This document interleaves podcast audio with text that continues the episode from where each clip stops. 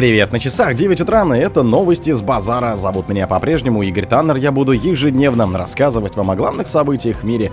Да что в мире, в России. Европейцы отказались вводить войска в Украину. МИД России потребовал от США отказаться от поддержки формулы Зеленского. Премьер Польши пригрозил Украине расширением эмбарго на сельхозпродукцию. Европарламент одобрил новый фонд помощи Украине на 50 миллиардов евро. Хуситы повредили подводные кабеля, связывающие Европу и Азию, пишут СМИ. Ереване призвали вывести российских пограничников из аэропорта Зварт-Нос. Спонсор подкаста Глаз Бога. Глаз Бога это самый подробный и удобный бот пробива людей, их соцсетей и автомобилей в Телеграме. Европейцы отказались вводить войска в Украину. Власти европейских стран отказываются отправлять военные контингенты в Украину, а мотивации государств, не поддерживающих идею Эммануэля Макрона в материале.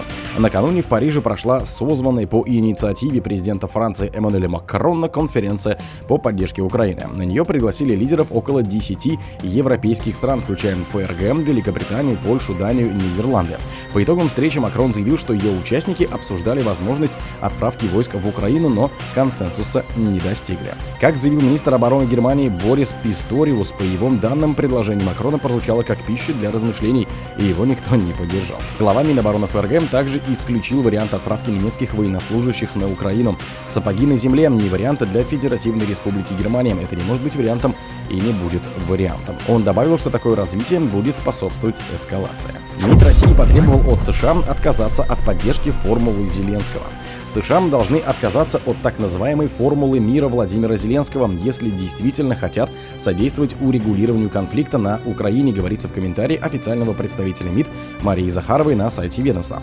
Чтобы не на словах, а на деле содействовать урегулированию, США и ее сателлиты должны отказаться от продвижения неприемлемой формулы Владимира Зеленского, прекратить любую поддержку неонацистского режима в Киеве и удовлетворить законные требования России, связанные с обеспечением ее интересов безопасности на европейском направлении, заявил Захаров. В свою очередь, министр иностранных дел Сергей Лавров, готовящийся предложение Киеву, как и формулу из 10 пунктов, назвал ультиматумом для Москвы. В минувшие выходные Зеленский заявил о намерении через переговорщиков представить России документ по формуле мира. Формула мира, которую продвигает Киев, требует восстановления территориальной целости Украины, обеспечения евроатлантических гарантий безопасности и создания специального трибунала для расследования приписываемых России военных преступлений. В Москве ее считают полной оторванной от реальности. Премьер Польши пригрозил Украине расширением эмбарго на сельхозпродукцию. Польша может расширить эмбарго на украинскую сельхозпродукцию, если Евросоюз не сможет защитить рынок, заявил премьер-министр республики Дональд Туск после саммита Вышеградской группы в Праге. Его выступление транслирует польское телевидение. Польша придерживается эмбарго на украинское зерно. Не исключено, и мы разговариваем об этом с украинской стороны, что будет нужно расширение эмбарго на другие продукты, если Евросоюз не найдет более эффективных способов защиты европейского и польского рынков, указал чиновник. Он также ответил на готовность Варшавы софинансировать отправку скопившихся в Европе излишков зерна нуждающимся странам и в качестве гуманитарной помощи. Европарламент одобрил новый фонд помощи Украине на 50 миллиардов евро. Евродепутаты большинством голосов поддержали создание нового фонда помощи Украине объемом 50 миллиардов евро, следует из результатов голосования. Трансляция велась на сайте ЕП. Так, 536 из 615 парламентариев проголосовали за, 40 против, остальные 39 воздержались.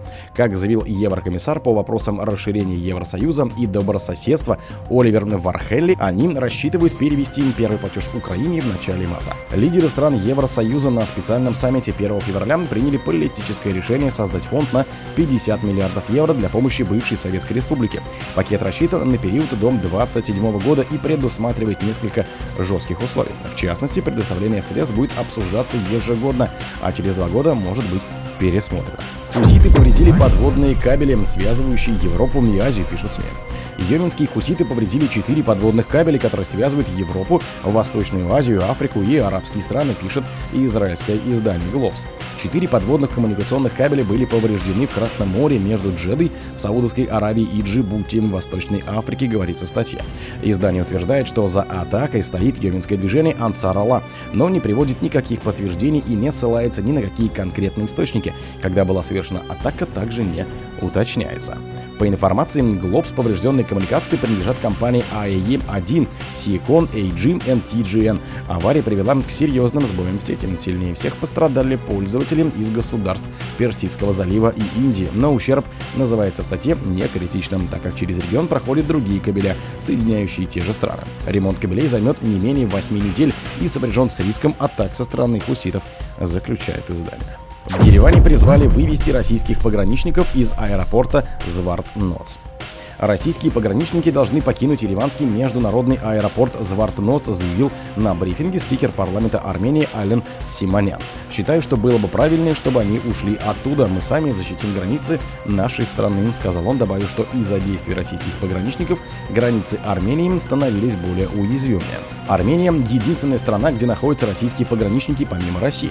Пограничное управление ФСБ в республике вместе с армянскими коллегами несет службу по охране границ Турции и Ираном в соответствии с договором от 30 сентября 1992 года. В состав управления входят четыре отряда в Гюмри, Армавире, Арташате и Мегре, а также отдельный контрольно-пропускной пункт в аэропорту Звартноц. Симонян отметил, что не участвовал в обсуждении этого вопроса, но по его словам, такие обсуждения могли состояться силовиками и представителями соответствующих органов.